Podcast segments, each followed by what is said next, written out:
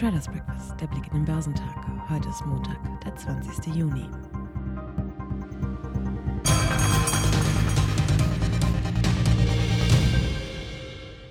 Am Freitag liefen Terminkontrakte auf Aktien und Indizes an den Terminbörsen aus. Vom großen Verfall oder auch vierfachen Verfall sprechen Börsianer dann, wenn Optionen und Futures auf Indizes und einzelne Aktien am selben Tag verfallen. Insgesamt gibt es jährlich vier große Verfallstermine. An diesen Tagen können Aktienkurse und auch Indizes ohne wesentliche Unternehmens- oder Konjunkturnachrichten spürbar schwanken. Hohe Inflation und steigende Zinsen bleiben am Markt die dominierenden Themen und führen bei Investoren die Angst vor einer Rezession. Die überraschend deutliche Zinserhöhung in der Schweiz hatte die Kurse am Vortag stark belastet und für den jüngsten Kursrutsch gesorgt. Auch die Drosselung der Gaslieferungen aus Russland spielt zunehmend eine Rolle. Das Szenario eines Lieferstopps für russisches Gas scheine jetzt immer wahrscheinlicher zu werden, schrieb Analyst Jochen Stanzel vom Handelshaus CMC Markets. Es könnte eine sofortige Rezession in Deutschland auslösen. Die Aktien im asiatisch-pazifischen Raum zeigten sich im Montagshandel uneinheitlich, da die Anleger die Reaktion des Marktes auf die Veröffentlichung der jüngsten chinesischen Leitzinsen beobachteten. In Südkorea führte der Kospi die Verluste unter den wichtigsten Märkten der Region an, als er um 2,3 Prozent fiel, wobei die Aktien des Branchenschwergewichts Samsung Electronics um mehr als 2 Prozent nachgaben. Der Shanghai Composite auf dem chinesischen Festland lag leicht im Plus, während der Shenzhen Component um 1,4 Prozent zulegte. Der Hang Seng Index in Hongkong kletterte um 0,2 Prozent. In Japan wurde der Nikkei um 1,2 Prozent niedriger gehandelt und der australische S&P ASX 200 sank um 0,6 Prozent. Eine überaus triste Börsenwoche hat der US-Leitindex Dow Jones Industrial am Freitag unter der runden Marke von 30.000 Punkten beendet. Der Dow schloss 0,1 Prozent niedriger bei 29.889 Zählern. Zwischenzeitlich hatten die immer wieder aufkommenden Rezessionsängste der Anleger den Index auf den tiefsten Stand seit Ende 2020 gedrückt. Wegen der immer noch hohen immensen Inflation in den USA und der Befürchtung einer starken konjunkturellen Abkühlung steht für den Dow auf Wochensicht ein Verlust von fast 5% zu Buche. Der marktbreite S&P 500 legte am letzten Handelstag der Woche um 0,2% auf 3.675 Zähler zu. Besser hielten sich die Technologiewerte.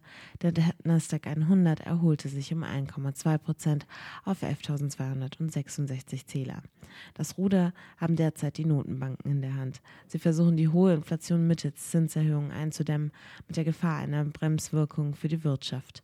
Am Mittwoch hatten die Anleger zwar noch gelassen auf den mit 0,75 Prozentpunkten großen Zinsschritt und auch größten Zinsschritt der US-Notenbank seit 1994 reagiert, als am Donnerstag aber auch die Schweizer Nationalbank überraschend ihren Leitzins deutlich erhöhte, brachen in Europa und den USA die Dämme und die Börsen sackten ab. Allerdings müssen die Zentralbanken handeln, da auch eine hohe Inflation Konjunkturrisiken birgt, weil die Menschen dann ihr Konsumverhalten ändern. Unter Druck gerieten vor allem die Aktien aus der Öl- und Gasbranche. Diese Tendenz hatte sich bereits im europäischen Aktienhandel abgezeichnet. Am US-Markt reichten die Verluste von Chevron, ExxonMobil und ConocoPhillips bis zu 8,5 Prozent. Schon in den vergangenen Tagen hatten diese Aktien stark nachgegeben. Anleger fürchten, dass mit einer ausgeprägten Konjunkturschwäche auch die Nachfrage nach fossilen Energieträgern sinken könnte. Aufwärts ging es dagegen für US Steel. Der Kurs stieg um 1,6 Prozent. Der US-Stahlhersteller habe sich ähnlich wie einige Konkurrenten überraschend positiv zur Geschäftsentwicklung im laufenden Quartal geäußert. Am großen Verfallstag an den Terminbörsen hat sich der DAX von den jüngsten Verkaufswellen etwas erholt. Der deutsche Leitindex stieg am Freitag um 0,7 Prozent auf 13.126 Punkte. Auf Wochensicht bedeutet dies ein Minus von 4,6 Prozent. Seit dem Zwischenhoch am Pfingstmontag summieren sich die Verluste für den deutschen Leitindex sogar auf fast 11 Prozent. Viel mehr als einen Stabilisierungsversuch im Abwärtstrend sehen Experten daher vorerst nicht.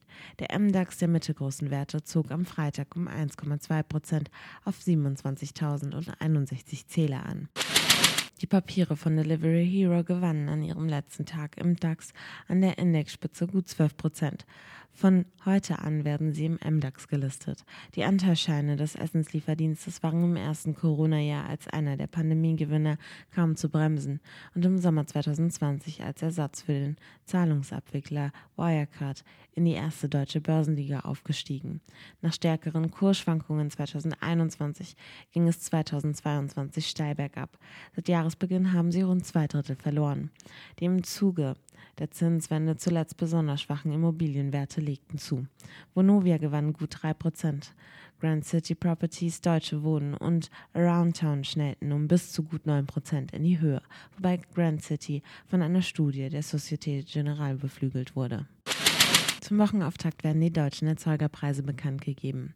In den USA wird der Chicago Fed National Activity Index gemeldet. Wichtige Geschäftszahlen stehen nicht an.